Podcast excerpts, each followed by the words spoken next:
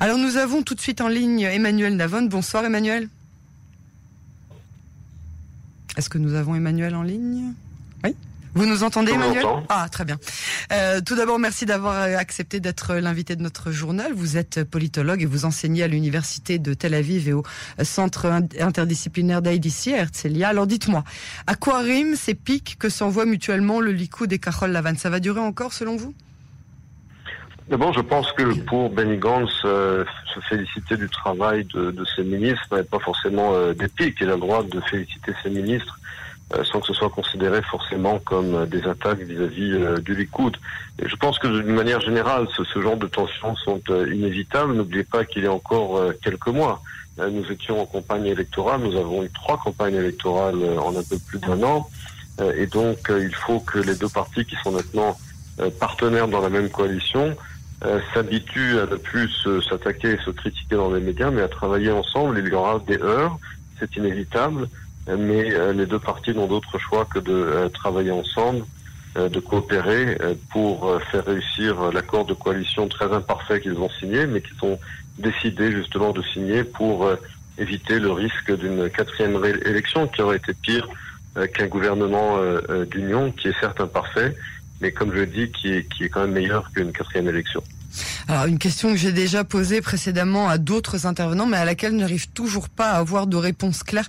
Comment est-ce que ce gouvernement a la prétention de pouvoir fonctionner et servir les citoyens israéliens avec autant de discorde au, sein même de la coalition? Est-ce qu'on on a vraiment le sentiment que les dissensions existent au niveau personnel, ce qui est déjà compliqué en soi, mais il y a évidemment beaucoup de discorde aussi idéologique, par exemple au sujet de l'annexion, et c'est pour citer que cet exemple-là. Comment est-ce que vous pensez que ça puisse marcher?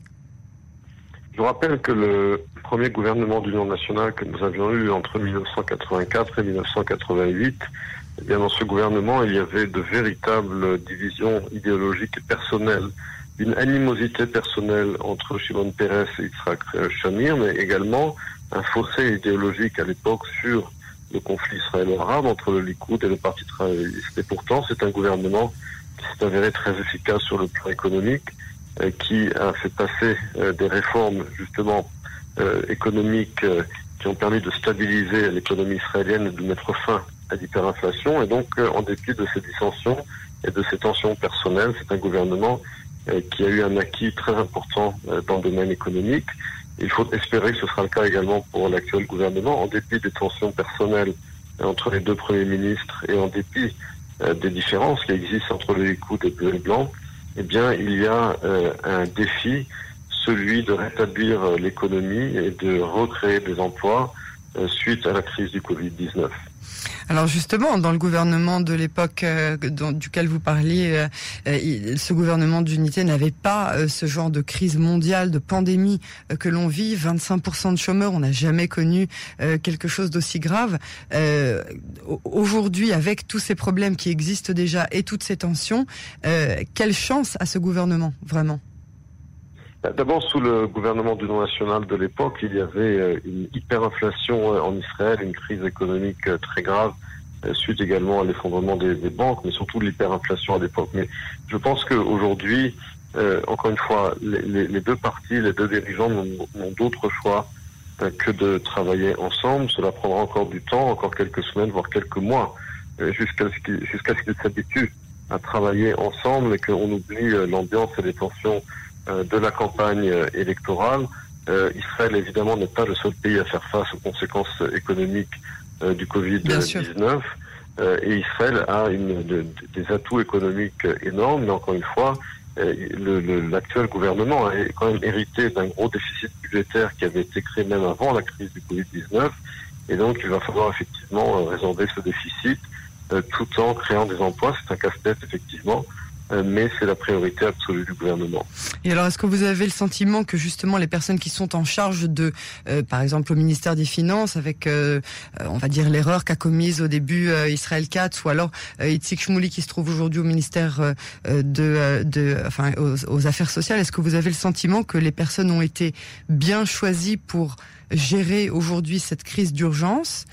Ou est-ce que c'est un peu un mariage forcé dans lequel, bon bah voilà, euh, c'est le marié, c'est la mariée, décide, débrouillez-vous C'est sûr que le choix des ministres n'a pas été fait sur la base de leurs euh, compétences, en tout cas dans le Likoud, mais sur la base de leur fidélité à Netanyahou. ça, c'est la façon dont Netanyahou choisit ses ministres et ses assistants, en sacrifiant les talents et en rétribuant les courtisans, ça on le sait. Mais d'un autre côté, il y a quand même dans ces ministères des, des, des professionnels, des directeurs généraux, des directeurs de de sections dans les ministères qui ont euh, de l'expérience, de la connaissance, et donc même quand ils héritent entre guillemets euh, d'un ministre qui n'a pas les connaissances et l'expérience requises, eux euh, ont, ont, ces expériences, cette expérience et cette connaissance. On a vu d'ailleurs dans la gestion de la crise du corona, euh, où aussi bien les, directeurs généraux du ministère de la Santé que des Finances, finalement, sont ceux qui ont géré la crise, alors même qu'à l'époque, le ministre de la Santé, Jacob Litzman, ne semblait pas savoir euh, quoi faire et que Moshe Carlon, le ministre des Finances, n'attendait qu'une chose, c'était de, de, de, de pouvoir quitter son poste. Oui. Bon, c'est vrai que ce sont les, les, les directeurs respectifs, euh, Shaiba Abad et euh, Moshe Barsimantov, qui ont euh, géré la crise hein, finalement. Euh, mais bon, ils sont pas restés en poste. Aujourd'hui, sont en place d'autres personnes. Emmanuel Lavonne, une dernière question à votre avis. Est-ce que vous pensez qu'il y a une chance que la coalition risque effectivement de tomber? On a l'impression que Carole Lavanne sert d'opposition au sein de la coalition. Est-ce que vous imaginez le scénario de nouvelles élections?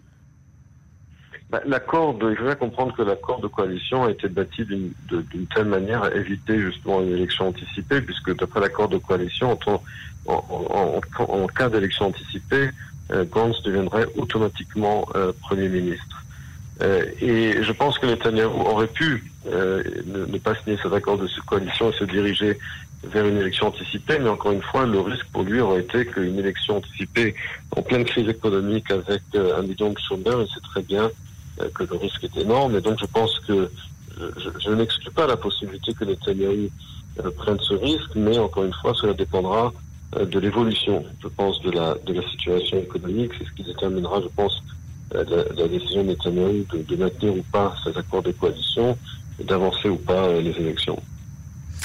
Très bien, Emmanuel Navon, merci pour euh, votre analyse euh, et à très bientôt sur les ondes de Cannes.